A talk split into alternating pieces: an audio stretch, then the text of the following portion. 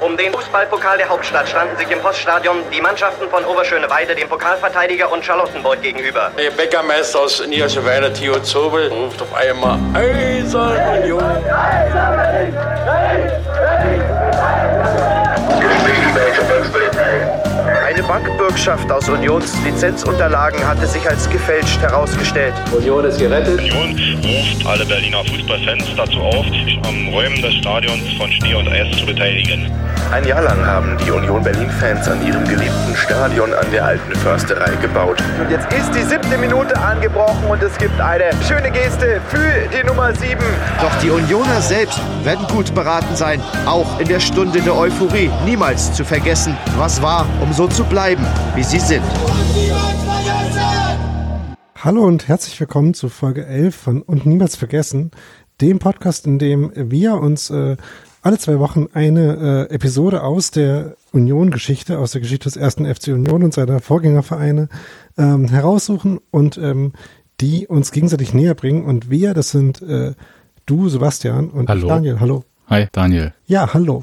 Ähm, erinnerst du dich denn noch, äh, was ich dir letzte Woche erzählt habe oder letzte Folge?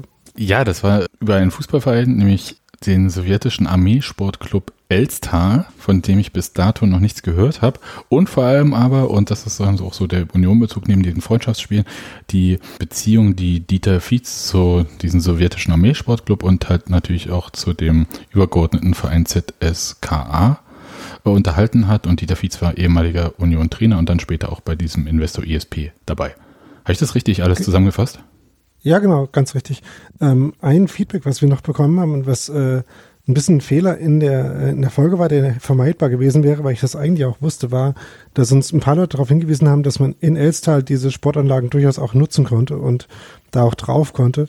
Ähm, das hatten wir an einer Stelle ein bisschen anders gesagt, äh, hatte ich eigentlich auch äh, in der Vorbereitung gesehen und dementsprechend gab es eben auch Spiele äh, von anderen Mannschaften dort bei Elstal und es gab auch ähm, die lokale Bevölkerung, die zu einem gewissen Punkt äh, auch diese Sportanlagen da äh, nutzen konnte. Das war noch was, was ich äh, an Feedback noch aufgreifen wollte. Und jetzt bin ich gespannt, was du mir heute erzählst. Ja, heute äh, geht es um eine Geschichte. Ich sag's mal so, wir haben Feedback bekommen, dass wir auch bekanntere Geschichten mal nehmen sollten und die hier behandeln. Du hattest ja auch mal das ähm, ähm, die Nicht-Teilnahme am Europapokal 1968 genommen. Das ist ja auch eine sehr identitätsstiftende Geschichte von Union. Und ich habe jetzt auch was genommen, das auch als O-Ton im Intro auftaucht. Und äh, ein Thema aus der jüngeren Union-Vergangenheit ist, dass aus meiner Sicht sehr stilprägend für Union in einer Zeit war, in der der Verein noch nicht so über professionelle Strukturen wie heute ja. im Jahr 2019 Idee, verfügte. Und mit den professionellen Strukturen, erstmal kurz, schließe ich sowohl die Infrastruktur ein, also das Land Berlin hatte damals noch die Eigentümerschaft des Stadions, als auch die personelle Ausstattung der Geschäftsstelle. So, worum, was glaubst du denn, worum es geht? Das mit den O-Tönen äh, schränkt das ja schon ein ganzes Stückchen ein. Und ähm, während gerade so DFB-Pokal-Halbfinals äh, im Gange sind, während das wir aufnehmen, ähm, und das, äh, das ja ein bisschen äh, datiert, ähm, könnte ich mir ganz gut vorstellen, dass es um ein DFB-Pokalspiel geht, in dem äh, das stattfinden konnte, weil die Unioner das Spielfeld von Schnee und Eis befreit haben. Genau das wird sein. Ich rede natürlich vom DFB-Pokal-Halbfinale gegen Borussia Mönchengladbach am 6. Februar 2001 und vor allem davon, wie, du hast es schon gesagt, der Rasen bespielbar gemacht wurde. Das berühmte Schneeschippen, das auch später nochmal stattgefunden hat in anderen Situationen, dass der Verein um Hilfe rief und die Leute kamen, um Schnee zu schippen im Stadion. Ähm, aber das hier ist eine wirkliche Herzschlagstory. Also ich habe jetzt wirklich nochmal kurz äh, so ziemlich alle möglichen Medienberichte mir dazu durchgelesen. Ich war selber dabei, kann mich aber an quasi fast nichts mehr erinnern, außer das, was man so rumerzählt. Und habe gedacht, ich mache jetzt so ein bisschen so eine Chronologie dieser Geschichte, aber das in sehr, sehr ausführlich. Ich glaube, noch nie hat sich jemand so ausführlich mit Schnee im Stadion an der Försterei beschäftigt, wie wir das heute machen werden. Oder mit Schneeschippen überhaupt. Ja. Na, das für, nee, mit Schneeschippen würde ich sagen immer schon, aber dann halt eher beim Machen. Das erste Mal kommt das Wetter am 4. Februar 2001 zur Sprache, denn da schneit es in Berlin sehr viel und das ganze Stadion liegt unter einer relativ hohen und dichten Schneedecke. Das kann man sich ja heute gar nicht mehr so unbedingt vorstellen.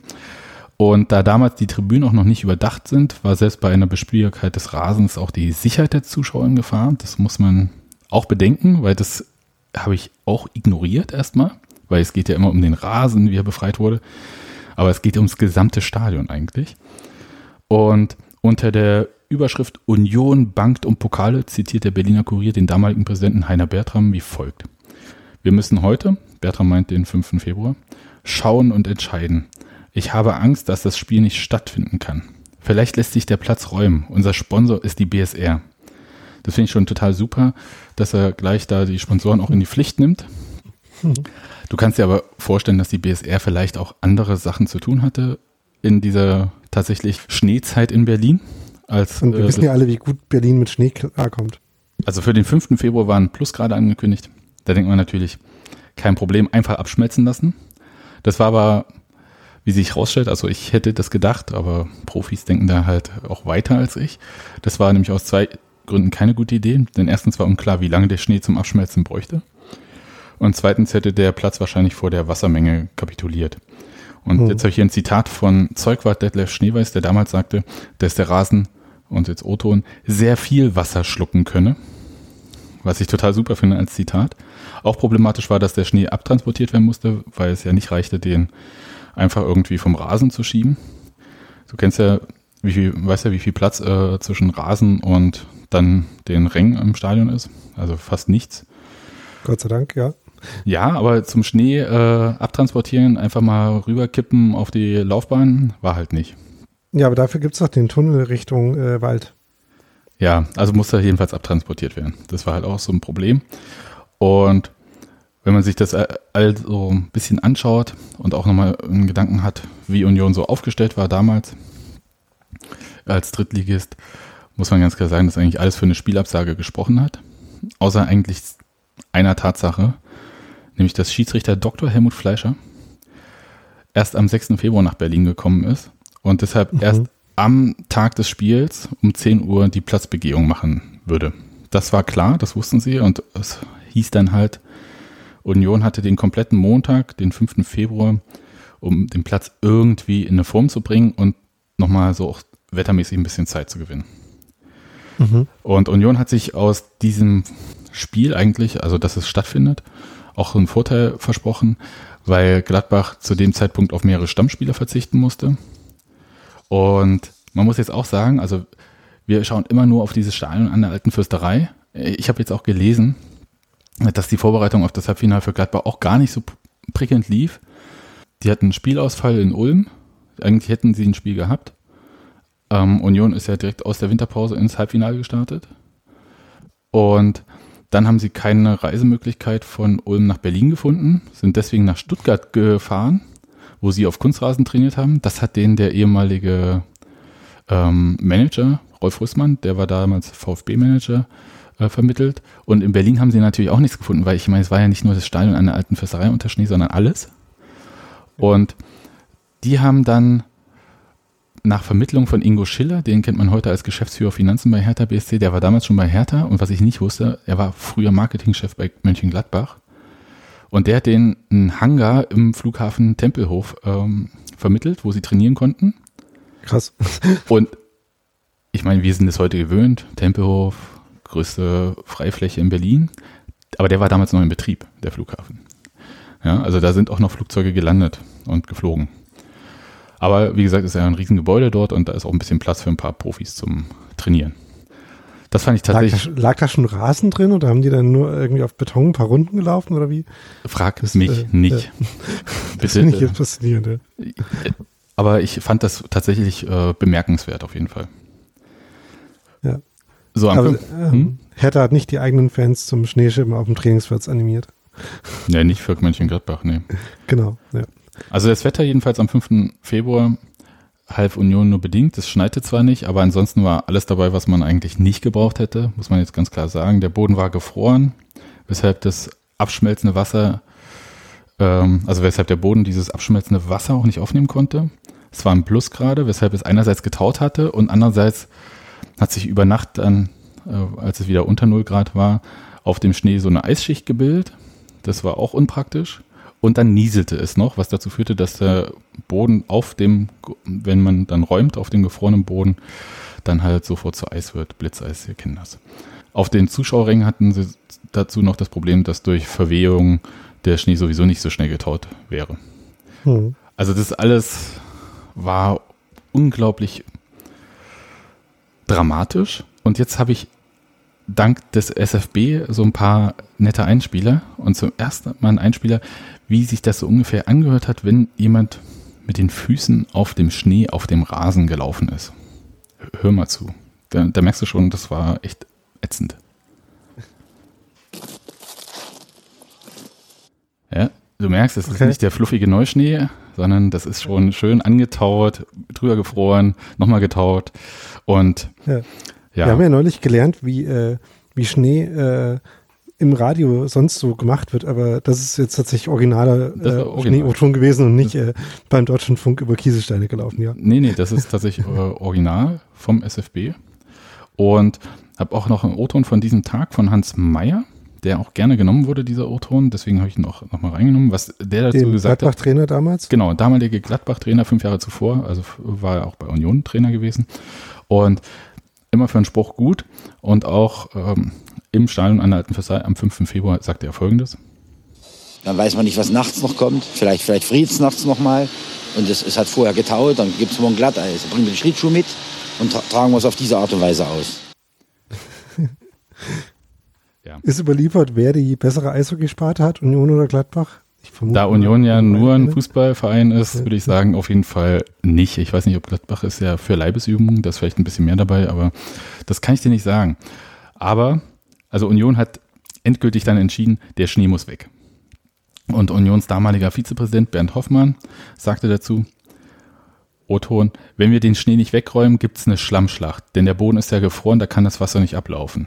Also klar, muss weg. Und so kam es zu diesem legendären Aufruf, Unioner, helft uns. Und dieser Aufruf wurde über Website und Radio ausgespielt. Damals gab es halt noch kein mobiles Internet, ja, muss man einfach mal dann auch immer mal wieder erklären.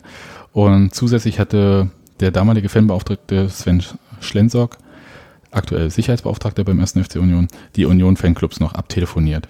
Und ich habe das Glück, oder wir alle haben das Glück, dass der 1. FC Union äh, viel Schelte für seine Websites eigentlich bekommt, aber alle Newsmeldungen irgendwie archiviert bekommen hat. Also immer mitgezogen okay. hat, auch wenn sie was gewechselt haben. Und ähm, diese Meldung vom 5. Februar 2001 findet sich auch noch aktuell auf der Website, wenn man ein bisschen sucht. Und der Aufruf laut, lautete wie folgt. Der erste FC Union braucht seine Fans und bittet euch bei der Schneeräumaktion um Unterstützung. Um 15 Uhr soll die Mission, nee, Quatsch, die Mission Impossible, Entschuldigung, starten. Die Firmen Siebert Ötzel, Baugroßhandel GmbH und Hellweg Baumärkte haben dem ersten FC Union Berlin spontan bei der Beschaffung der Schneeschieber geholfen. Für Glühwein, Bier und Würstchen ist gesorgt. Jedes Helferlein erhält zusätzlich eine Freikarte für das Schlagerspiel in der Regionalliga gegen Eintracht Braunschweig. Also Unioner, helft uns, wir wollen morgen ins Endspiel einziehen, alle zusammen. Das war der Aufruf ja, cool. auf der Website. Und natürlich, wir kennen ihn aus dem Intro, aber nochmal kurz der Radioaufruf von Sven Schlensock. Die Union ruft alle Union-Fans und vor allen Dingen alle Berliner Fußballfans dazu auf, sich am Räumen des Stadions von Schnee und Eis zu beteiligen. Ja, und das haben sie auch gemacht. Also das passierte, sie sollten 15 Uhr sollten sie halt äh, antreten, 15.30 Uhr ging es dann los auf den Traversen mit über 100 Fans und die waren tatsächlich innerhalb einer halben Stunde auch freigeräumt, die Stehplätze und ab 16 Uhr wurde das Spielfeld beräumt. Und die Union-Fans sind dann mit Schneeschippen über den Rasen so gefahren.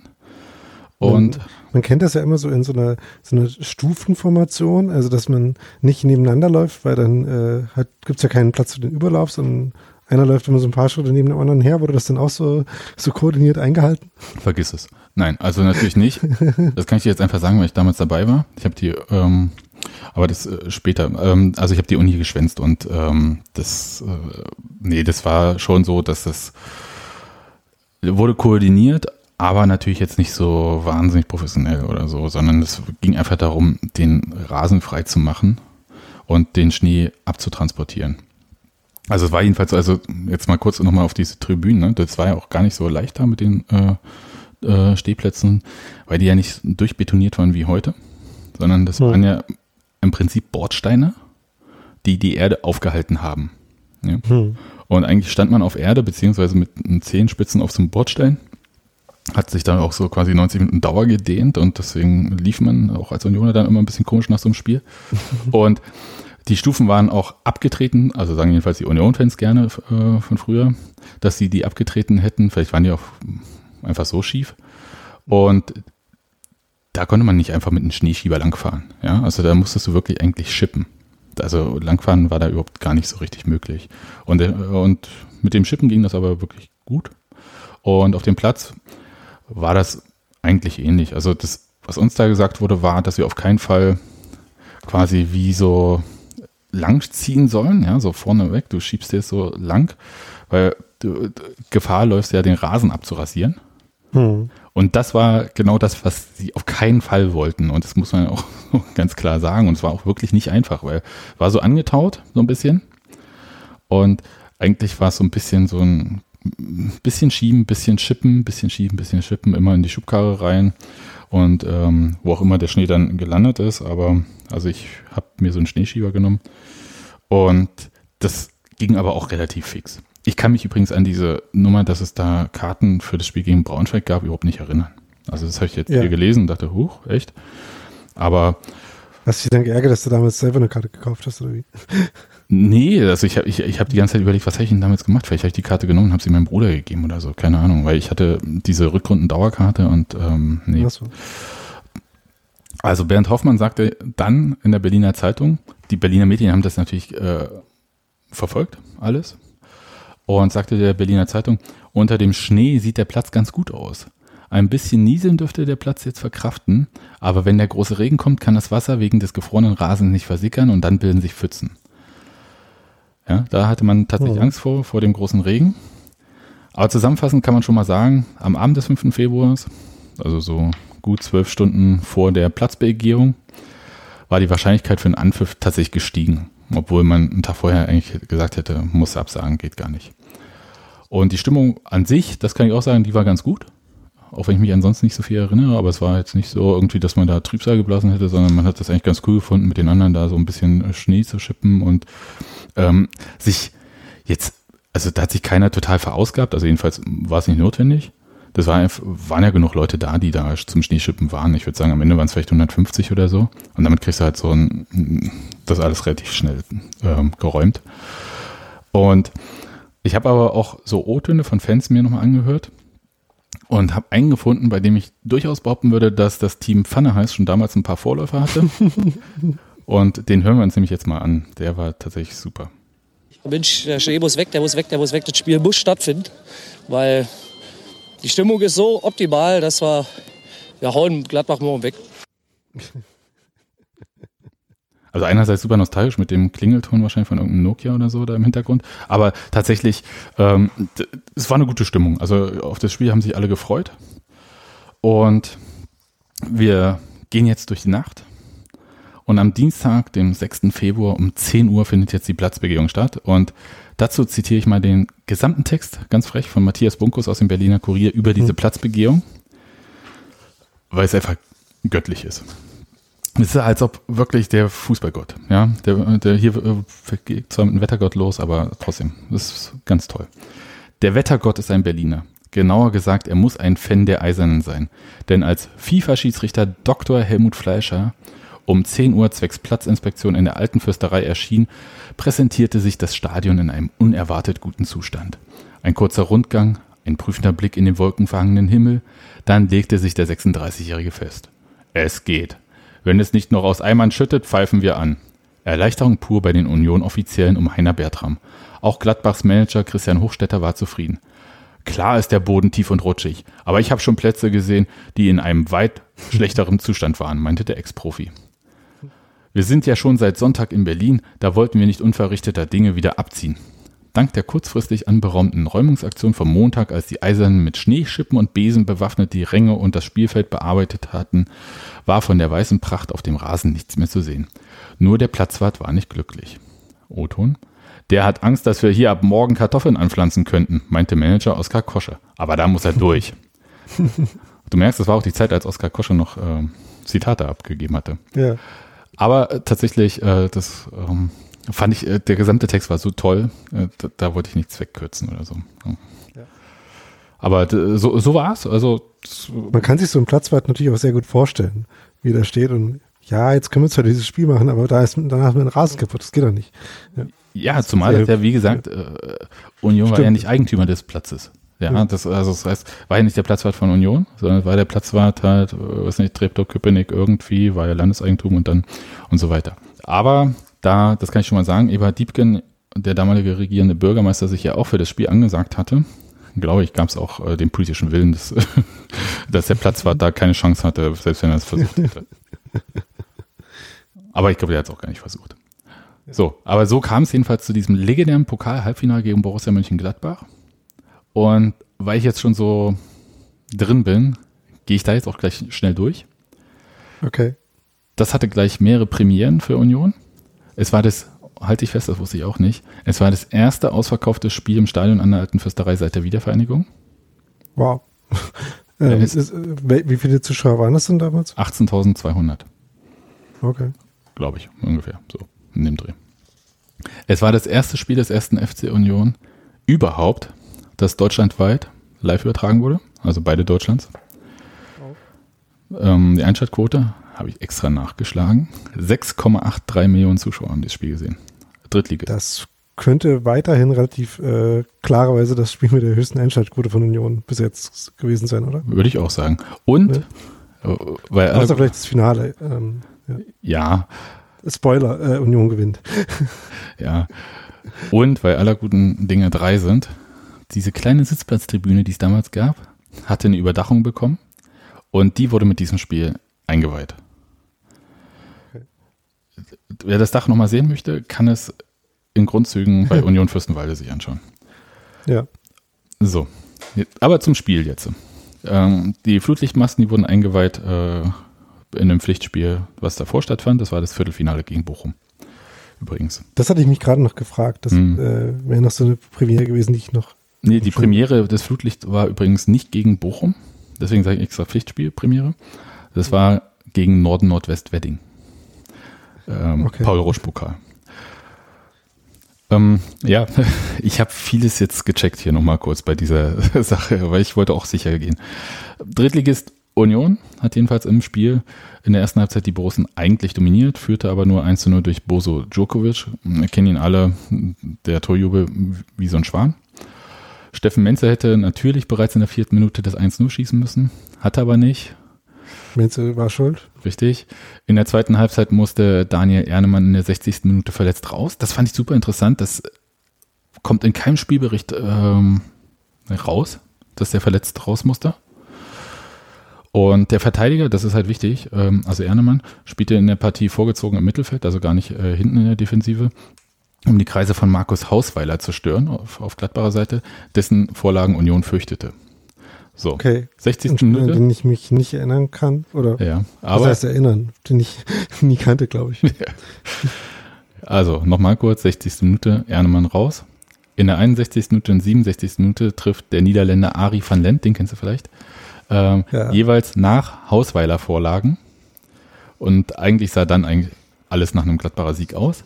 Doch, und das ist ja das Schöne dann, weil wir wissen ja auch, wie es ausgeht, nach einer Freistoßflanke vom Daniel Teixeira, der gerade aus Oerding zur Union ausgeliehen wurde. Erstes Spiel, wurde in der 69. Minute eingewechselt. Freistoßflanke und Steffen Menze trifft per Kopf zum Ausgleich. Und wir kennen alle die Geschichte und ich glaube, dass jeder, der bei diesem Spiel war, es auch sagt, Steffen Menze war im Abseits und das nicht knapp. Alle haben es gesehen. Interessanterweise gab es damals auch nicht so viele Kameras. Also es gibt keine Ja. Kameraaufzeichnung davon, Okay. die es richtig zeigt. Und der Schiedsrichter hat es aber nicht gesehen, beziehungsweise sein Assistent nicht. Und das Tor wurde gegeben. Ja. Und Weil du, weil du gerade äh, Daniel Teixeira erwähnt hast und äh, auch den Kollegen äh, Matthias Bunkus schon erwähnt hast, ähm, der hat mich am Samstag, als wir zusammen in Fürth auf der Tribüne saßen und Union da äh, zugeschaut haben, ähm, darauf hingewiesen, dass äh, Daniel Teixeira Geburtstag hat. Und äh, ich glaube, irgendwas äh, 51 geworden ist oder sowas. Ähm, also jedenfalls äh, da auch nochmal äh, herzliche Glückwünsche. Auch Daniel Teixeira hat Geburtstag. Genau. Also, nee, ja, genau. den Tag. Alles klar. Ähm, ja, tatsächlich. Da, äh, also mit diesem Spiel beginnt eigentlich die Legende von Daniel Teixeira, muss man auch ganz klar so sagen. Ja, der wurde erst in 69 Minuten eingewechselt, macht dann schon die Torvorlage. Wir wissen alle noch nicht, was dann passiert. Wahnsinnig viele Tore auf jeden Fall. Ähm, Verlängerung in meiner Erinnerung reiner Abwehrschlag von Union, so wie die auch die zweite Halbzeit im Prinzip hat nur Gladbach gespielt. Und der Rasen, also wenn er vorher gut aussah, danach war es wirklich der Kartoffelacker. Und äh, ich habe mir vorhin nochmal Ausschnitte aus der Verlängerung auch angeschaut. Das ist unglaublich, dass man da drauf gespielt hat. Ja, das ist als ob da wirklich jemand mit einem Traktor und einem Flug da vorher durchgefahren ist. Ähm, und dann kommt es jedenfalls zum Elfmeterschießen. Und dieses Elfmeterschießen, das darf man nicht einfach so stehen lassen, also so aus sich heraus verstehen, sondern da muss man ein bisschen zurückgehen, ein halbes Jahr zurück und ein bisschen mehr, ein paar Monate jedenfalls. Und zwar in den Sommer zuvor, Sommer 2000, Aufstiegsrelegationsspiel in Osnabrück. Und da kam es dann zu einem legendären ähm, Elfmeterschießen nach Hin- und Rückspiel, das Union nach elf Schützen auf beiden Seiten noch verloren hat. Und ähm, dem Club, die Unaufsteigbaren, das ist auch so aktuell durchaus ein Thema, ähm, hing den damals wirklich an. Das war das zehnte Jahr in Folge, dass man nicht aufgestiegen ist, obwohl man das wollte. Und das ist jetzt auch wieder so, das zehnte Jahr in Folge, dass man. Bis nee, das ist, das ist nicht das Gleiche. Also damals wollte man wirklich zehn Jahre in Folge aufsteigen. Und ich wollte nur sagen, dass das äh, ja, zufällig gerade dieselbe Zahl ist. Es ist dieselbe Zahl, aber es ist nicht der gleiche Fakt. Und ich habe vorhin schon gesagt, Steffen Menze, der Schuldige, und der hatte in diesem Aufstiegsrelegationsspiel gegen Osnabrück auch den, in meiner Erinnerung jedenfalls, den ähm, Matchball auf dem Fuß und hat ist gescheitert. Und umso erstaunlicher ist eine Wette, also Spoiler, Steffen Menze tritt hier nicht zum Elfmeter an, aber es gab eine Wette vor dem Spiel oder während des Spiels, wo, wann auch immer die das gemacht haben, zwischen Jens Schiedel, der, glaube ich, wirklich nur dieses ein Jahr da bei Union war, muss, weiß ich nicht, aber und Steffen Menze. Und Schiedel wäre der fünfte Torschütze gewesen und hatte um 100 Mark gewettet, dass er gar nicht erst antreten müsse, weil Union das vorher klar macht. Menze hat dagegen gehalten, also derjenige, der in Osnabrück den Matchball vergibt, ja, hat nicht dran geglaubt. Kannst du dir nicht ausdenken. Nee, das, nee, das äh, nur fünf Schützen, ja, bitch please, ja. so. Im Elfmeterschießen, das werden wir gleich nochmal richtig hören, ähm, hier Sven Beukert, der Torhüter, auch in der Saison erst zur Union gekommen. Zwei glattbare Elfmeter, nämlich von Ari van Lent und von Max Eber. Union traf alle, möchte ich nochmal betonen. Also falls jemand auch mal noch an andere Elfmeterschießen in der jüngeren Vergangenheit im Pokal denkt, da haben sie alle getroffen. Und Ronny Nicol als vierter Schütze hat den entscheidenden Elfmeter versenkt. Und jetzt habe ich so eine kleine Radioreportage, die wollte ich erst zusammenkürzen, habe dann aber beim Hören gedacht, nee, wir nehmen mal die vollen fünf Minuten, Daniel. Okay. Also ein bisschen zurücklehnen, auch unsere Hörer, lehnt euch zurück. Das ist die Radioreportage, das heißt, die ist ein bisschen blumiger, als wenn man es einfach nur vom Fernsehen genommen hätte. Hätte man ja auch machen können. Und da möchte ich gern, dass du und auch unsere Hörer einfach mal ein bisschen Aufmerksamkeit äh, der Tatsache schenkt, wie der Schiedsrichter, also wie die Reporter das schildern, wie der Schiedsrichter die Spieler zum Elfmeterpunkt bittet. Weil das ist tatsächlich witzig. Und ich sage jetzt nochmal schon Danke für diese Radioreportage an Howie, der sie mir 2001 irgendwie auf Kassette oder wie auch immer wir das damals gemacht haben mit den Medien gegeben hatte, weil ich das äh, unbedingt hören wollte. Und seitdem habe ich die immer da. Hören wir uns einfach mal an. Ich weiß nicht, welcher Sender es war. Sorry.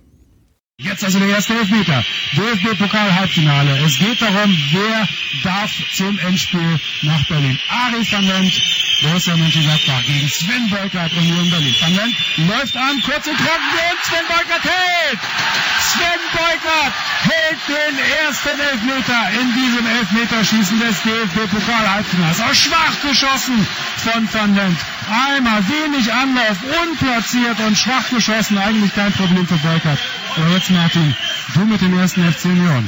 Ja, ich weiß nicht genau, was es jetzt zu bedeuten hatte, aber Teixeira ist der nächste Schütze und er ist äh, zu Ari van Lent gegangen und hat ihm sozusagen abgeklatscht und Van Lent hat es angenommen. Also gut, ob er ihm Beileid gespendet hat oder sich selbst nochmal Mut gem gemacht hat, ich weiß es nicht. Jetzt das Duell. Daniel Teixeira eingewechselt Goalgetter, 14 Tore hat er für Uerdingen geschossen gegen Uwe Kamps, läuft an und flach in die linke Ecke mit dem linken Fuß und es steht 1 zu 0 im Elfmeterschießen für den ersten FC Union.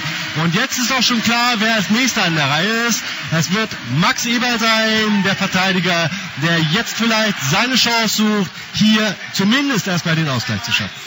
Ja, der ist immer leicht zu erkennen. Er ist so ein bisschen blondiert, der junge Mann. Jetzt läuft er in den Strafraum, holt sich den Ball, legt ihn sich auf den Punkt, der keiner ist, sondern der Punkt ist eigentlich eher ein Matschhaufen im Strafraum. Schiedsrichter Fleischer gibt den Ball frei. Beukert konzentriert, Ebert läuft an und Beukert hält wieder den zweiten Elfmeter hintereinander. Sven Beukert, klasse hat er den diesmal gehalten. Der war gar nicht so ohne der Elber. Der Eberl hat ordentlich Anlauf genommen, halb links in die Ecke, wollte erzielen, aber Beukert hat sich ganz lang gemacht und hat den Ball um den Pfosten gedreht. Klasse gehalten vom Union-Keeper. Also die ersten beiden Elber, die hat Gladbach daneben gesetzt. Und jetzt geht's weiter mit dem zweiten Schützen des ersten FC Union. Jetzt wird's allerdings langsam ein bisschen eng. Ne? Jetzt haben sie nur noch äh, dann drei. Aber jetzt ist erstmal Union dran, um nachzulegen. Und dann ist Michael Zechner mit einem Riesenanlauf, entfernt sich neun Meter vom Ball, geht er los und mit Vollspann, mit Vollspann und dem rechten Fuß setzt er das Ding halblinks in den Kasten. Keine Chance für Uwe Kamps, äh, für, ja, für Uwe Kamps und Sven Beukert, die äh, geben sich jetzt auch einmal die Hände, deswegen hätte ich mich beinahe versprochen. Sven Beukert geht jetzt in sein Gehäuse und der hat ja bisher gut, der erste Elfmeter, der war schlecht geschossen, aber der zweite, das war eine richtige Parade. Und jetzt ist der nächste dran. Und das ist Markus Hausweiler auf Seiten von Borussia Mönchengladbach. Oh mein Gott, was lastet für ein Druck auf den? Der muss sitzen. Der muss unbedingt sitzen, wenn sie den auch noch daneben semmeln. Hausweiler läuft an, guckt noch einmal und Beukert. Oh, den hat er nicht gehalten. Oh, war das knapp. War das knapp. Mein Gott, hat der Hausweiler Nerven. In den Pfosten und dann rollt der Ball die Linie entlang und schlägt dann doch noch im Tor ein. Der erste Elfmeter, der sitzt für Borussia Mönchengladbach. Ja, das war Nerven, würde ich sagen. Ein bisschen Glück, ne? War Innenpfosten links und dann äh, prallt der Ball fast nochmal gegen den gegenüberliegenden Pfosten. Also das war schon großes Geschick, sage ich mal, um äh, das äh, auch äh, zu würdigen. So, jetzt ist der nächste dran. Uwe Kamps nimmt seine Position an und der nächste ist der Torschütze zum 1 zu 0. Ist Bozo Djurkovic mit dem rechten Fuß. Wieder links. Zum dritten Mal links die Unioner. Flach ins linke Eck. Keine Chance. Du bekommst 3 zu 0 steht es im Elfmeterschießen. So, und jetzt kann einem der gute Lawrence Aidu aber ziemlich leid tun, denn jetzt kommt's voran. Ja, der sieht auch nicht sonderlich mutig aus, wie er da so ganz langsam Richtung Elfmeterpunkt stapft. Der weiß ganz genau, was los ist. Der muss jetzt auch treffen. Die Gladbacher dürfen sich keinen Fehlschuss mehr leisten. Wenn Aidu nicht trifft, dann ist der erste FC Union im Pokalfinale. Das steht fest. Union drei Treffer, die Gladbacher erst ein. Aidu ist der vierte Schütze. Der muss jetzt sitzen. Aidu läuft an und trifft. Aidu läuft an und trifft und jetzt ist es ganz still im Stadion an der alten Försterei. Das heißt, es steht nach Elfmeterschießen momentan 3 zu 2 für den ersten FC Union. Allerdings, wenn Ronny Nicol, der jetzt Richtung Elfmeterpunkt geht, als vierter Schütze der Berliner, wenn der trifft, dann ist es vorbei. Dann, dann ist, Union im Pokalfinale. So ist es. Ronny Nicol mit gesenktem Kopf schreitet er gemessen, denke ich mal, zum Elfmeterpunkt. Schiedsrichter Fleischer sagt ihm nochmal, wo der ungefähr liegt. Und dann kommt es drauf an. Mit links schießt er. Anlauf, sieben Meter. Konzentriert sich nochmal. Guckt in Richtung Tor. Guckt auf den Ball. Guckt gar nicht zu Kamps. Der bewegt sich. Und dann ist der Ball Tor. Der erste Schuss ins Rechteck. Halb hoch. Und das war's. Und jetzt fliegen die Leuchtkugeln aufs Spielfeld. Das sollte natürlich eigentlich nicht sein. Da bemüht sich auch einer, es auszutreten. Der erste Union hat die Sensation geschafft. Ja. Ja, wunderbar. Also du verstehst, warum ich das nicht kürzen konnte. Das war einfach, ja, genau. das musste sein. Falls du dich fragst, was dieses ganze Geklopfe da sollte. Das wollte ich tatsächlich mich fragen. Ja, ich, das kann ich dir ganz klar erzählen. Damals war es so, dass auf dieser kleinen Tribüne gab es in der Mitte zwei Container, das waren die sogenannten Mediencontainer, einmal für die schreibenden Journalisten und einmal für äh, Radiojournalisten. Und natürlich waren die Tribünen waren ja brechend voll bei diesem Spiel. Also es war das erste Mal, dass ich das Gefühl hatte, ich bin im Stadion, ich kann die Füße hochnehmen, ich fahre nicht runter. Und es war, ich bin mir auch sicher, dass nicht nur 18.200 Leute da drin waren. Und es, die Leute das haben war damals wiederum noch leichter als heutzutage, wo es ja zum Beispiel jetzt auch am Wochenende wieder so ein Spiel, wo, äh, was brechend voll äh, sein wird, geben wird. Ja. Aber ich glaube, da ist die äh, Technik mittlerweile so fortgeschritten, dass äh, man relativ gut sicherstellen kann, dass nicht viel mehr als die 22.000 da sind. Jedenfalls klopfen die Leute halt, äh, stehen da, ja, die, äh, niemand sitzt ja noch bei so einem Elfmeterschießen und äh, nippt am Rotwein, den er gerade vom VIP-Zelt, was damals aufgebaut wurde, äh, geholt hat oder so, sondern sind ja aufgebracht, sind ja alle voll nervös und lassen ihrer Freude vollen Lauf und klatschen mit den flachen Händen auf das Blech von diesem Mediencontainer von außen. Das ist das, was genau. du gehört hast. Also es ist, das hat mir schon gedacht, ich wusste nur nicht genau, wo im Stadion äh, man Gelegenheit dazu hatte. Ja, also das war äh, ganz toll und ich, ich mochte auch diese O-Töne irgendwie, äh, einmal sagt er, der Punkt ist ein Matschhaufen oder Schiedsrichter Fleischer zeigt ihm, also in dem Fall äh, Ronny Nicole, wo sich der Elfmeterpunkt ungefähr, ne, wo der liegt, ungefähr. Fand ich ja. toll. Also ich fand auch diesen Moment der Stille, den äh, Sie dann auch tatsächlich gleich äh, erwähnt haben, ja. fand ich auch sehr beeindruckend, nach dem letzten Hamburger der, äh, Gladbacher, der trifft. Genau. Und wie ging es da weiter? Also, wir wissen, Ronny Nicole dreht so jubelnd ab. Die Dämme brechen. Das Erste, was ich sagen kann, beim Platzsturm nach Abpfiff wurde Ari van Lent von Maskottchen Ritterkeule mit dem Morgenstern getroffen. Ist das das, das einzige Mal, dass äh, der Morgenstern tatsächlich eingesetzt wurde, oder? Ich habe das meinem Kind erzählt und der war ganz besorgt, dass Ari van Lent eine Verletzung davongetragen hätte. Ich habe gesagt, nee, nee, ist Schaumstoff. War kein echter Morgenstern. Okay. Ähm, und nochmal, Union war ja damals schon anders, also auch wenn wir immer das Gefühl haben, es ist alles schon immer so gewesen.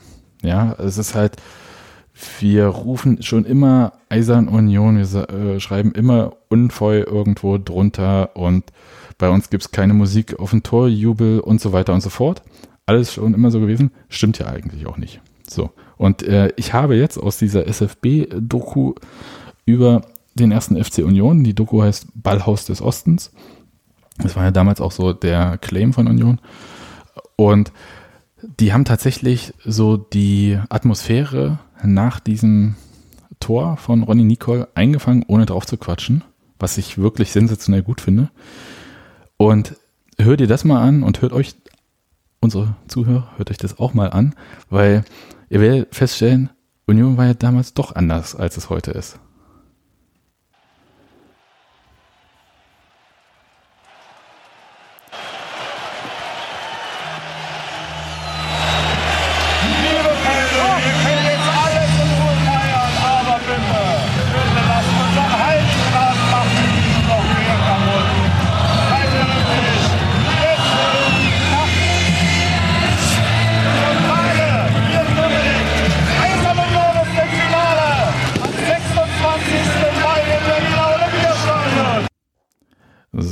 Ist dir was aufgefallen?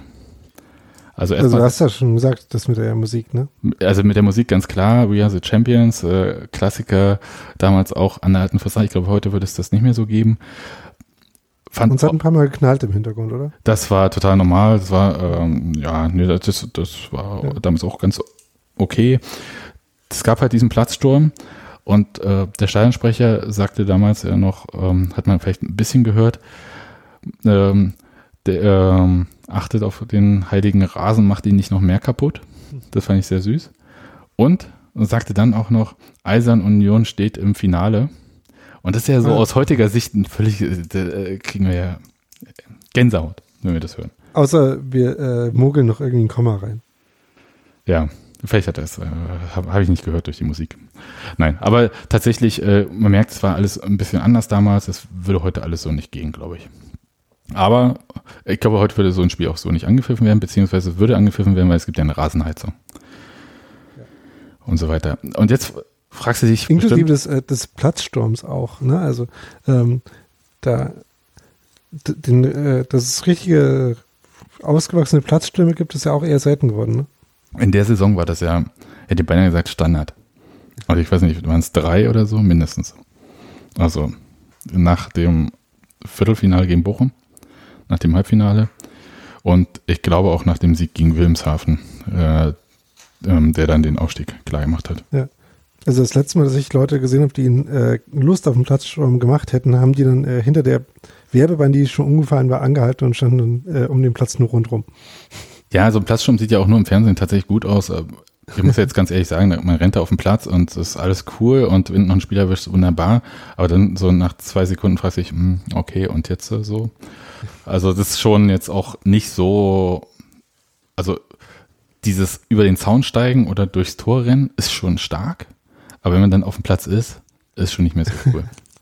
Merkt man, hm, eigentlich weiß ich gar nicht, was ich hier zu tun habe. Ja. Richtig. Und es gibt auch gar keinen Ball mehr und gar keinen Rasen. In, in dem Fall gab es auf jeden Fall keinen Rasen zum Mitnehmen. Also das äh, hätte, das wäre jetzt wirklich auch dramatisch gewesen.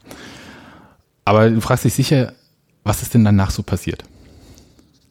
Äh, ja. Gut, kann ich dir sagen. Ich habe so ein paar Sachen jetzt äh, so rausgesucht, äh, die halt so nach diesem Spiel so passiert sind. Erstmal das Wichtigste, Prämien. Ja, wir wissen, Jens Schiedel bekam von Steffen Menze 100 Mark. Gut. Aber, und das ist für 2001 und für einen Drittligisten schon unglaublich, jeder Spieler hat die unglaubliche Prämie von 32.000 Mark bekommen. 32.000 Mal. Ja, nur für den Okay. äh, Finaleinzug. Und ich glaube, äh, angesichts äh, dieser Prämie ähm, haben sich die 100 Euro Schmerzen bei Steffen Menze vielleicht auch ein bisschen in Grenzen gehalten. Es gab Geld vom Land Berlin. Der damalige regierende Bürgermeister von Berlin, Eberhard Diebken, habe ich ja erzählt, war ja auch im Stadion und versprach dann die Investition von 300.000 Mark in eine Lautsprecheranlage. Was ich, äh, wie haben sie es bisher gemacht, fragst du sich sicherlich. Ja, die war nur ausgeliehen, immer. Aha. Ja, und da das ja, wie gesagt, nicht das Eigentum von Union war, dieses Stadion, war ja auch äh, quasi eine Investition nicht möglich. Also mal von den ganzen anderen Hm. Kram, der es vielleicht verunmöglicht hätte zum damaligen Zeitpunkt Beispiel, abgesehen. man nun kein Geld hatte. Ja. Zum Beispiel. So, dann der Vertrag von Trainer Georgi Vassiev. Das ist tatsächlich ein bisschen lustig. Der lief im Sommer aus, im Sommer 2001. Und Heiner Bertram wollte über die Vertragsverlängerung erst nach dem Zweitliga-Aufstieg reden. Denn das war ja das eigentliche Saisonziel von Union. Ja? Von Pokal hat ja keiner ernsthaft geträumt oder geredet. Und da Union zu dem Zeitpunkt noch nicht mal auf einem Aufstiegsplatz stand in der zweigleisigen Regionalliga, war das ein echtes Problem. Und das führte tatsächlich auch nach diesem Spiel zu der komischen Situation, dass äh, Torhüter Sven Beukert, der als Pokalheld gefeiert wurde, nach dem Spiel einerseits den erwartbaren Satz sagte, die Mannschaft hat sich heute reingeschmissen in den Schlamm, was ich auch sehr schön finde. Aber er sagte dann auch, wir müssen uns jetzt ganz auf die Meisterschaft konzentrieren, das Finale ist noch weit weg. Und das ist ja so, äh, so im Überschwang der Gefühle der unmöglichste Satz, den man ähm, sagen könnte. Aber das ging auch nur Fußballer so hin. ja, weil die irgendwie, ich glaube, die haben das so drin und ich glaube, was wir vielleicht ein bisschen, wir sehen diese großartige äh, Finalsaison 2000, 2001 und vergessen die Tristesse, die dieser Liga-Alltag so bereithielt. Vor Und allem in der Hinrunde, die noch gar nicht so gut war. Ne? Nee, war wirklich nicht gut. So. Dann habe ich so Reaktionen von Hans Meyer. Wir hatten ja schon so einen O-Ton. Und äh, die Berliner Zeitung hatte damals äh, freundlicherweise mal so die kompletten Zitate von Hans Meyer aufgeschrieben. So ein bisschen Frage-Antwort. Ähm, das sind vier Fragen. Das schaffen wir auch hier. Nach der 2-1-Führung, was ist eine Frage? Nach der 2-1-Führung bis zur 80. Minute schien ihr Team auf der Siegerstraße. Wie erklären Sie sich den Einbruch? Hans Meyer. Junger Mann, ich bin 30 Jahre in dem Job, da kann mich nichts mehr überraschen. Versuchen Sie nicht im Fußball immer logische Erklärungen zu bekommen. Jeder weiß, dass Union besser als Magdeburg ist, aber schlechter als Bayern. Trotzdem haben die Bayern in Magdeburg verloren. Und Köln auch. Wir sind auch schlechter als Köln. Ach, wissen Sie was? Ich kann es Ihnen nicht erklären. Zitieren Sie einfach irgendeinen Psychologen. Das finde ich sehr gut, ja. Frage. Ähm. Wie sehr ärgert Sie das Ausscheiden? Hans Meyer. Ich habe immer gesagt, wenn man das Endspiel nicht erreicht, sollte man sich im Pokal ganz schnell davon stehlen. Je weiter du kommst, umso mehr schmerzt das Ausscheiden. Eine Riesenchance für den Club ist dahin. Gladbach hat Schulden und hätte sich im Finale etwas sanieren können. Das kann ja nun Union weiter tun. Frage. Eine Sympathiebekundung für Ihren alten Verein, bei dem Sie vor über fünf Jahren gearbeitet haben? Hans Meyer. Ich finde es stark, wenn ein Club Riesenprobleme hatte und sich über Leistung in den Vordergrund schiebt. Ich sehe, bei Union gibt es jetzt VIP-Zelte en masse. Zu meiner Zeit lag bei der Pressekonferenz aber noch ein Brötchen auf dem Tisch. Das vermisse ich heute. Frage. Stimmen Sie dem Urteil zu? Es war ein klasse Pokalspiel. Hans Meyer, sind Sie Union-Fan oder was? Wir haben auf einem beschissenen Boden viel Rasse gesehen. Wunderschön alles, oder? Union hat seinen Heimvorteil prima genutzt. Vielleicht kriegen die beim DFB auch durch, dass sie das Finale hier spielen können, statt im Olympiastadion. Ja, also Hans Meyer äh, immer goldig bei solchen Situationen. Ja, deswegen klassische äh, Hans Meyer Pressekonferenz, äh, so ziemlich, ne? Ja. ja. Und ähm, wir hatten ja kurz äh, schon angerissen, Meisterschaft war ja Tristesse und was passierte halt nach so einem hervorragenden Spiel in der Meisterschaft? Das nächste Spiel ging gegen Wattenscheid 09, nur unentschieden. Danach Heimspiel, Schlagerspiel, Zitat, äh, gegen Eintracht Braunschweig. Das ging 2-2 aus, aber wirklich nur knapp. Es war ein 0-2 Rückstand relativ zeitig und äh, das 2-2 fiel durch einen, ich glaube, schmeichelhaften Elfmeter, den Daniel Teixeira ähm, verwandelt hatte dann kurz vor Schluss. Und nach diesem Spiel gegen Braunschweig forderte Heiner Bertram eine kleine Siegesserie. Und die Mannschaft, die hat dann einfach mal zehn Spiele am Stück gewonnen und ist in die zweite Liga aufgestiegen. Ja, aber das. Gar nicht mal so klein, die Siegesserie. Eben, aber das ist eine andere Geschichte. Ja, das war die Geschichte, wie das Schneeschippen dafür sorgte, dass das DFB-Pokal-Halbfinale gegen Mönchengladbach überhaupt stattfand und wie die Mannschaft dann dafür sorgte, dass es dann auch zu einem Finale kam. Ja, ich habe uns gerade nochmal nachgeschaut. Äh, tatsächlich hat Gladbach seitdem auch nicht mehr äh, ins Finale geschafft. Ähm, haben also sich scheinbar an den Rat von Hans Meyer gehalten, sich dann äh, Tänze eher zu verabschieden. Ähm, und, Was Union ja auch getan hat in der Folge. Richtig, ja. Aber in immer äh, glorreicherer äh, Fassion äh, in den in der letzten Saison. So, ähm, was ich noch ganz lustig finde, dass Ronny Nicole ausgerechnet derjenige ist, der dann irgendwie den, ähm, den entscheidenden Elfmeter geschossen hat. Und wir wissen ja alle, Ronny Nicole betreibt heutzutage ja eine, äh, eine Fußballhalle, wo man also das Problem äh, von, äh, von Schnee auf dem Rasen auf jeden Fall ausgeschlossen hat. Ja, äh, cleverer Junge, ne? Ja. Genau. Gut, Daniel. Dann wollen wir Feedback-Hinweis-Blog machen? Äh, ja, gerne. Also, ihr könnt uns Feedback geben.